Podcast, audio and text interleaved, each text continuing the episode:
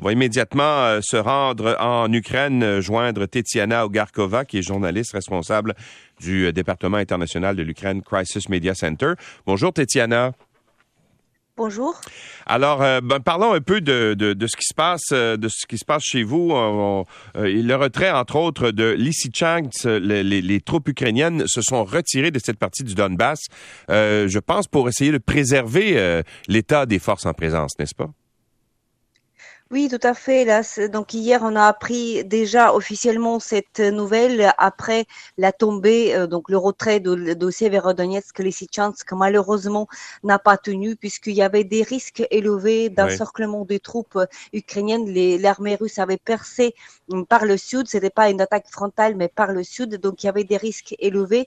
Donc depuis hier, c'est officiel. Les troupes ukrainiennes se sont retirées en gardant euh, tous les effectifs et tous les troupes. Donc il y avait d'après en tout cas les, sources officielles, il n'y avait pas de prisonniers, il n'y avait pas d'encerclement. Ils sont retirés, ils fortifient ce que ce qu'ils appellent la deuxième ligne de défense. La ligne de front ne ressemble plus à une espèce d'enclave ukrainienne. Donc ça ressemblait pendant quelques semaines à une espèce d'enclave entourée par des troupes euh, russes. Aujourd'hui, c'est plus droit en fait.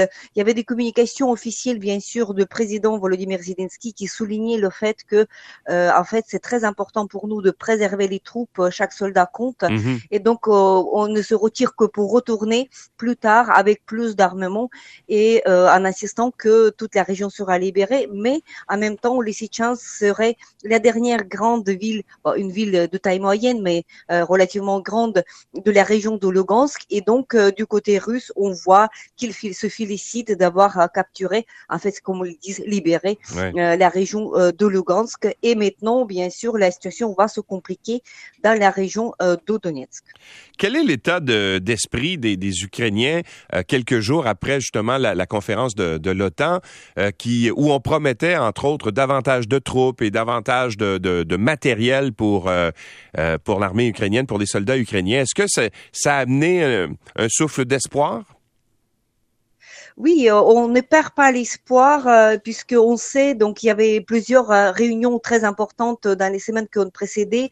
D'abord la réunion qui a qui a donné ce statut de candidat à l'Union européenne, ensuite G7 mhm. où il y avait justement le soutien unanime et autant aussi longtemps qu'il faudra. Ensuite justement ce sommet de l'OTAN où pour la première fois depuis la guerre froide, en fait depuis la fin de la guerre froide, la Russie est désignée comme comme un challenge, comme une menace euh, directe à l'OTAN, bien sûr, après bien sûr avec Suède et Finlande qui vont rejoindre l'alliance. Donc tout ça nous rassure et donc il y a nous rassure puisqu'il est impossible pour l'Ukraine, ça c'est très clair, de, de, battre, de combattre la Russie toute seule puisque euh, on est plus petit euh, en termes de territoire, en termes de population, en termes d'armes. Mais ce soutien est là et donc on garde le moral. notre communication officielle en tout cas nous rassure que le renseignement nous rassure que euh, nous n'allons pas tarder à commencer la contre-offensive. Il faut tout simplement attendre que les armes, les armements arrivent en masse et qu'ils soient suffisants pour commencer une opération militaire plus tard euh, durant l'été encore. Et on nous annonce cela comme ça.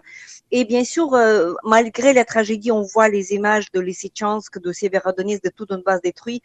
On peut facilement imaginer ce que c'est parce qu'on voyage beaucoup autour de Kiev. On voit à quoi ressemble un village ou une ville s'il passe euh, une armée russe.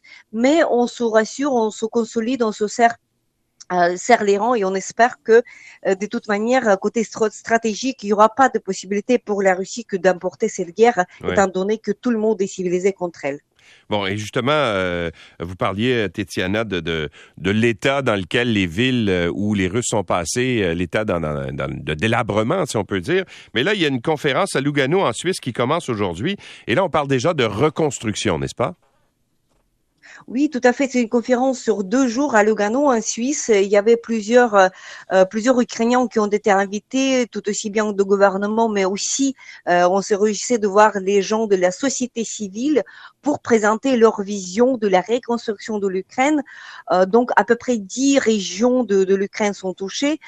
plus de 20% de territoire ukrainien est occupé. On, on constate malheureusement que non seulement les habitations civiles, mais aussi les points critiques sont, sont détruits.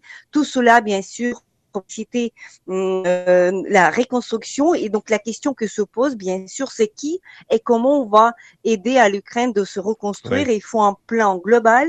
Et bien sûr, on, on ne peut que féliciter, par exemple, l'initiative canadienne qui a déjà procédé, d'après ce qu'on entend ici, à l'arrestation de certains fonds russes pour euh, les adresser ensuite pour euh, euh pour aider justement la construction de l'Ukraine voilà, voilà, c'est l'expérience qui est regardée aussi euh, au niveau international, par exemple par la Grande-Bretagne.